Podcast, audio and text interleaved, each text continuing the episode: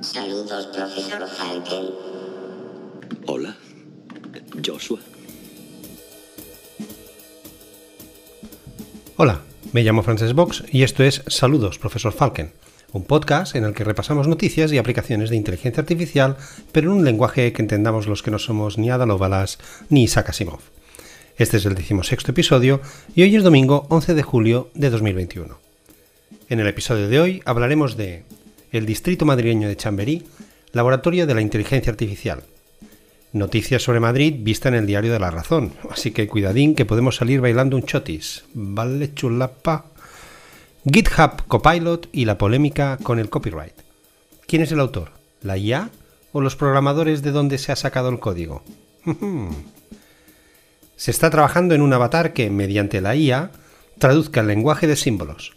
Espero que no implementen esto hasta que no hayan conseguido que el avatar tenga expresiones faciales, porque no me negaréis que lo mejor de ver a un traductor de lenguaje de símbolos en la tele es los gestos faciales que hace, totalmente imprescindibles por otro lado.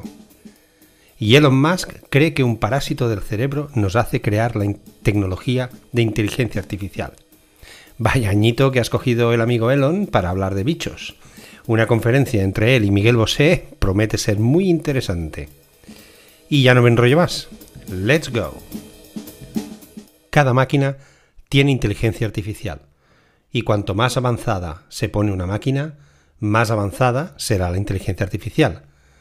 Pero una máquina no puede sentir lo que está haciendo, solo sigue las instrucciones, nuestras instrucciones, instrucciones de los seres humanos.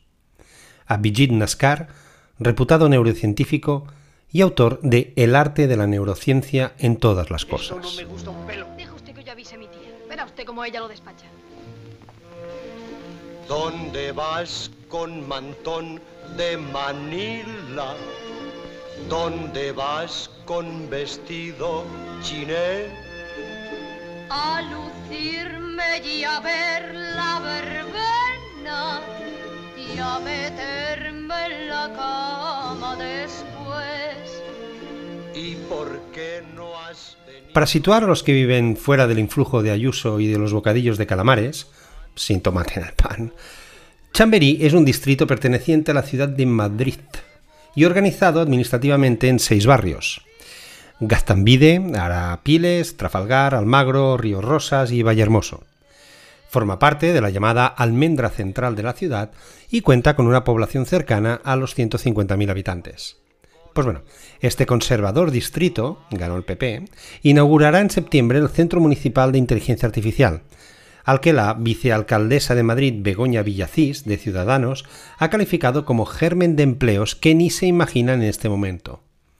Divulgación de lo que es la inteligencia artificial y formación en un ámbito con una elevadísima empleabilidad son las dos patas del nuevo Centro Municipal de Innovación, el Madrid Innovation Lab, MIL, vamos, como el famoso MIT, pero a, lo castizo.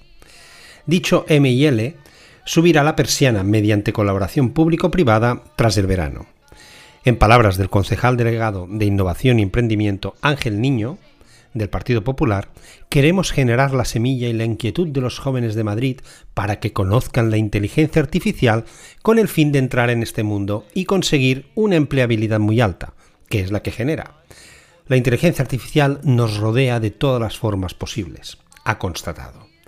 Ya va bien que los componentes de ciertos partidos políticos se, rodeen de inteligencia, ya sea humana o artificial. A ver si con el roce pues algo se les pega. En un alarde de originalidad, los arriba mencionados han dicho que el nuevo equipamiento municipal servirá además para desterrar prejuicios y falsos mitos sobre esta tecnología, que la gran mayoría asocia a Skynet persiguiendo a Schwarzenegger en Terminator o a un robot enfadado detrás de Will Smith en Yo Robot. El Madrid Innovation Lab será un espacio físico para intercambiar conocimiento e incentivar, incentivar la cooperación público-privada, donde los jóvenes y los no tan jóvenes se familiaricen con la inteligencia artificial para que sea un polo de atracción de talento para desarrollar los empleos del futuro, ha resumido Ángel Niño. Esta iniciativa se unirá al campus del videojuego a ubicar en la Casa de Campo para que Madrid sea puntera en las nuevas tecnologías y estará abierto a cualquier persona, así como a startups, universidades, empresas y ayuntamiento. Bueno, esperemos que iniciativas como esta y como la de tener una concejalía de innovación sirva para que más personas sin un claro futuro laboral puedan adentrarse en el área de la inteligencia artificial, de la que solo estamos viendo la punta del iceberg en cuanto a aplicaciones.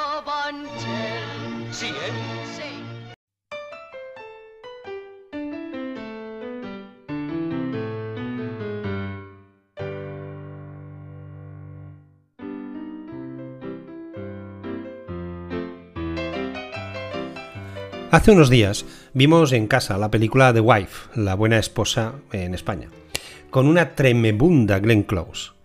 En el fin, atención spoilers, el personaje interpretado por Glenn Close es la esposa perfecta, siempre al lado de su marido, escritor y recién ganador del Premio Nobel de Literatura. Pero lo cierto es que lleva 40 años sacrificando sus sueños y ambiciones para mantener viva la llama de su matrimonio con su marido, y haciendo algo más que revisar los libros escritos por su marido. Altamente recomendable. Pues bien, he recordado esta película que habla sobre la autoría de cosas realizadas en pareja, me refiero a los libros, no penséis mal, al leer esta noticia relacionada con algo que comentamos la semana pasada. En, el último episodio hablamos sobre una nueva aplicación de la IA para los desarrolladores que, a partir de una introducción de lo que queremos que haga un programa e incluso de, de haber picado algunas líneas de código, la IA generaba el resto del código por nosotros. Pero la IA no se inventa el código que propone, sino que se basa en el código open source, o sea, de código abierto, libre de uso, subido al propio GitHub por otros desarrolladores. Esta funcionalidad será de pago y no estará bajo una licencia copyleft, que está pensada para código a ser reutilizado. La IA de GitHub ha sido entrenada con montañas de código bajo licencia GPL, que permite códigos derivados, pero donde estos deben ofrecerse bajo las mismas condiciones. Es decir, si yo cuelgo un trozo de código bajo licencia GPL, quiere decir que todo el mundo lo puede usar, pero con él no puede sacar rédito, no puede sacar beneficio. Yo lo he ofrecido gratis, ergo, si lo utilizan tiene que ser en algo que sea gratis también. Por tanto, la IA, como he dicho, usará de base código compartido bajo una licencia que permite compartirlo gratuitamente, pero el resultado será bajo pago.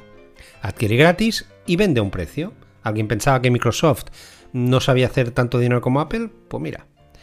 Esto obviamente ha provocado que algunos desarrolladores hayan mostrado su malestar ante el hecho de que GitHub esté aprovechando el código de estos programadores en su beneficio, para crear una IA por la que sacarán rentabilidad comercial y donde los programadores que han hecho el código original no verán ni un euro.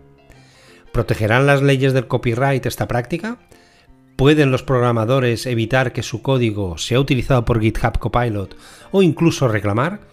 Pues en un alarde de la mm, tópica respuesta gallega, depende. Ante las críticas de algunos programadores, Julia Reda, única representante del Partido Pirata en el Parlamento Europeo, argumenta que mientras que una corporación como Microsoft utilice código abierto para su interés, evitar este uso iría en contra de la propia concepción del copyleft, recordemos, el código que se comparte libremente, y acabaría provocando leyes del copyright más estrictas. Que la inteligencia artificial genere fragmentos de código no implica necesariamente que se haya generado un trabajo derivado y por tanto cubierto por las leyes de propiedad intelectual. Aquí está precisamente la línea gris, el debate de hasta qué punto el código que genera la IA es simplemente una referencia o un extracto, y hasta qué punto es un trabajo nuevo y original. Es como cuando una canción u obra en general se inspira en otra o es directamente un plagio. Pero es que voy a dar una vuelta de tuerca al guion. Las leyes del copyright existen para las obras, obras creadas por una persona, al loro. Según explica la Organización Mundial de Propiedad Intelectual, OMPI, las obras creativas gozan de la protección del derecho de autor si son originales, teniendo en cuenta que la mayor parte de las definiciones de originalidad requieren de un autor humano. De hecho, en la legislación española, únicamente las personas y no las máquinas pueden ser considerados autores. Más allá de la legislación actual, el debate también se establece en observar hasta qué punto el código original ha sido reestructurado para crear las nuevas piezas de código solicitadas por quienes utilicen GitHub Copilot. Sergio Carrasco, jurista de Fase Consulting, apunta que para ver si se trata de una obra derivada deberíamos ver cómo funciona la IA, cómo reformula o transforma la obra, cómo aprende y crea los nuevos elementos y se basa en patrones que ve que funcionan. Habría que ver caso por caso y las excepciones aplicables. Pero ¿qué ocurre con los programadores que no quieren que se utilice su código? Desde GitHub son conscientes de que puede haber programadores que no quieran ver su código utilizado para entrenar a la IA, pero su respuesta es bastante vaga. Ofrecen un detector de duplicación, un sistema que informará al usuario de si el código sugerido es una duplicación relevante, con la posibilidad de poder incluir la mención adecuada al creador original o decidir no utilizar el código en absoluto. Total, que la IA, para ser no humana, está constantemente generando problemas de ética. Seguimos atentos a la evolución de este follón, que puede destronar al GPT-3 como tema más mencionado en este vuestro podcast.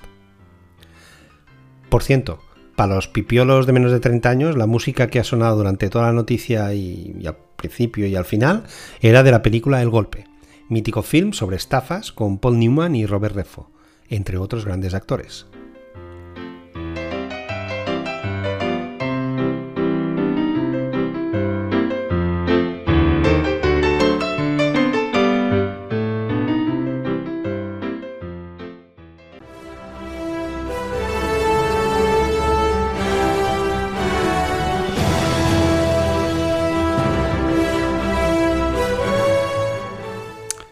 Expertos de la Universidad de Ámsterdam están desarrollando un algoritmo que puede traducir al lenguaje de signos usando inteligencia artificial. El proyecto pretende en primer lugar ayudar a padres de niños sordos que están empezando a aprender el lenguaje de signos, o a ayudar en situaciones como anuncios en aeropuertos y estaciones de tren.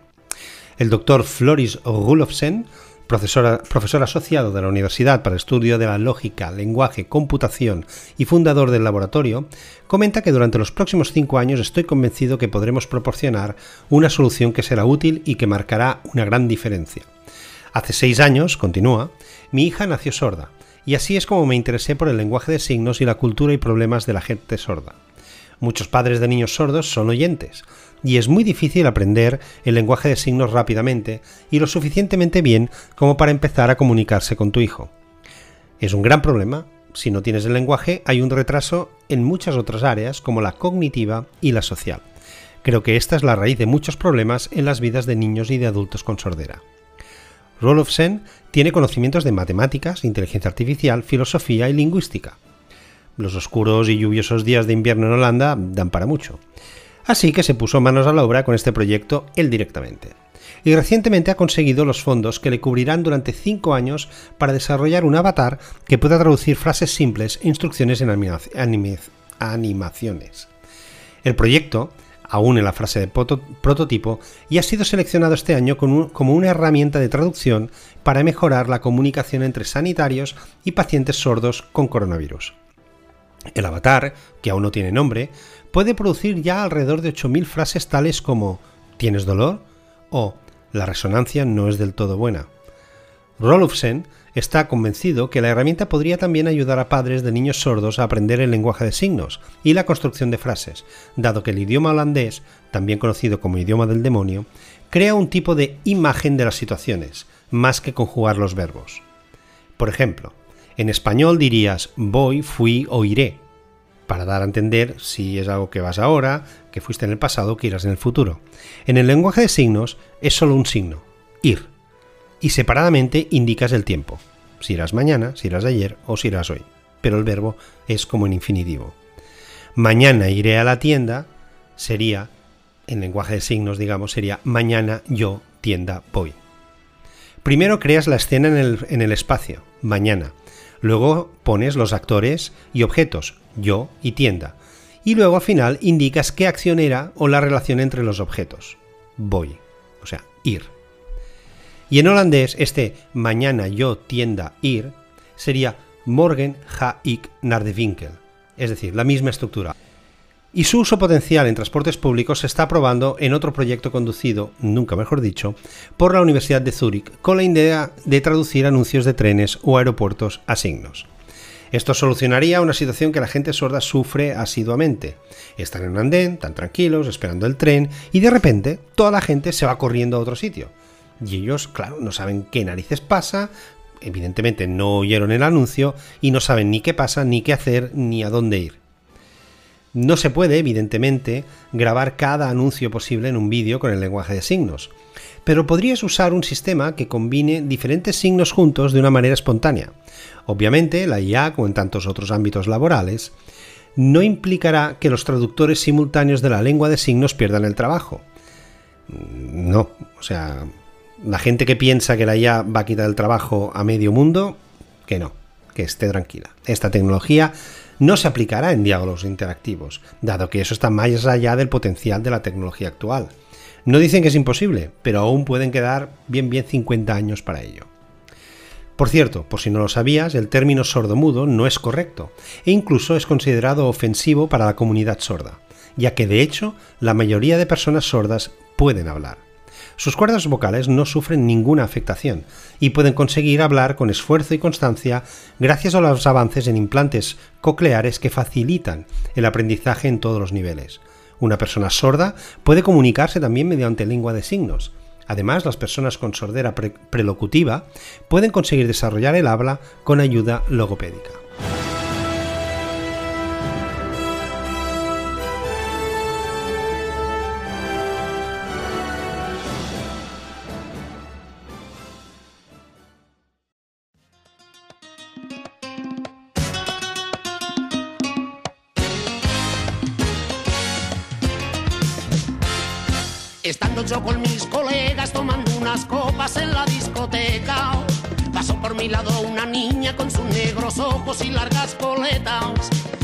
Cruzaron nuestras miradas, se puso nerviosa y se ruborizó. Y amigos, yo no sé qué siento, que me siento preso de su corazón. Y amigos, yo no sé qué siento, que me siento preso de su corazón. Me ha picado, me ha picado, me ha picado. El bichito es el bichito del amor. Me ha picado, me ha picado, me ha picado. En el centro de mi corazón. Me ha picado, me ha picado, me ha picado. Pues sí, Elon Musk, adicto al Twitter y a fumar porros en programas de radio, la ha vuelto a liar. Ahora, en un tuit ha compartido su teoría sobre cómo un parásito cerebral podría estar obligando a todos los humanos a crear una inteligencia artificial superhumana. El tweet era una respuesta a un post de National Geographic sobre la toxoplasmosis, un parásito común que se encuentra a menudo en los gatos o en los ratones, y que parece estar causando que las hienas no tomen tantas precauciones respecto a sus depredadores. Tal vez debería cambiar el nombre del podcast a Saludos, profesor Rodríguez de la Fuente. Referencia solo apta para los más veteranos del lugar. Según la teoría que Musk eh, expuso en Twitter, la toxoplasmosis infecta a las ratas, luego a los gatos y después a los humanos que hacen vídeos de gatos. Ojito nivel de la declaración. También añade que la IA se entrena para alcanzar niveles de inteligencia superhumana con vídeos de gatos de Internet, y que esto convierte a la toxoplasmosis en el verdadero árbitro de nuestro destino. Esto va mejorando cada frase. La toxoplasmosis es un parásito unicelular que suele infectar a ratas y ratones. Se calcula que más de 2.000 millones de animales de estas especies en todo el mundo están infectadas por este parásito cerebral, según reporta Interesting Engineering. El parásito, Toxoplasma gondii, suele transmitirse a través de la carne cruda que contiene quistes del parásito, o del agua que contiene quistes de las heces de los felinos, agrega el medio científico. ¿Ahora qué? Suena mejor eso de ser vegano, ¿verdad? Los científicos tienen la hipótesis de que el parásito afecta a la mente de los roedores y les hace perder el miedo a los depredadores, como los gatos y los humanos. Estas ratas, sin ser conscientes del peligro que les supone, se acercarían a los gatos, serían devoradas y transmitirían el parásito a los gatos que a su vez lo transmitirían a las personas. Además, según reporta Life Science, diversos estudios sugieren que las personas que dan positivo en las pruebas de toxoplasmosis pueden mostrar un comportamiento más arriesgado. De hecho, según un estudio en el que se analizó a casi 600 personas en la República Checa y a 370 en Turquía, se descubrió que los que daban positivo en las pruebas de toxoplasmosis eran más propensos a sufrir un accidente de tráfico. Sin embargo, el estudio atribuyó este resultado a tiempos de reacción prolongados y no a una imprudencia, como en el caso de las hienas. Así, a fin de cuentas y en base de falta de datos científicos concluyentes, es improbable que un parásito cerebral haga que los humanos creen una IA sobrehumana, como dice Elon Musk. Pero bueno, tampoco creo que le preocupe mucho.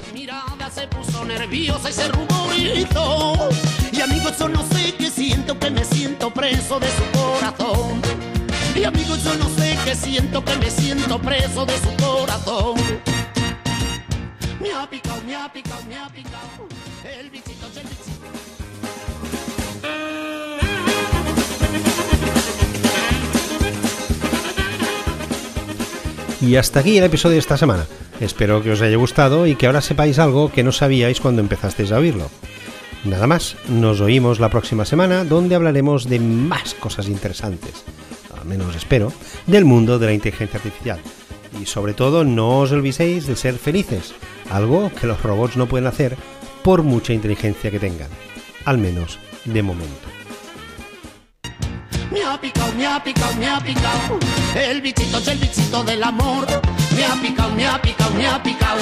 En el centro de mi corazón. Me ha picado, me ha picado, me ha picado. El bichito del amor. Y como te pique el bichito que a ti no te cura ni el mejor doctor. Y como te pique el bichito que a ti no te cura ni el mejor doctor.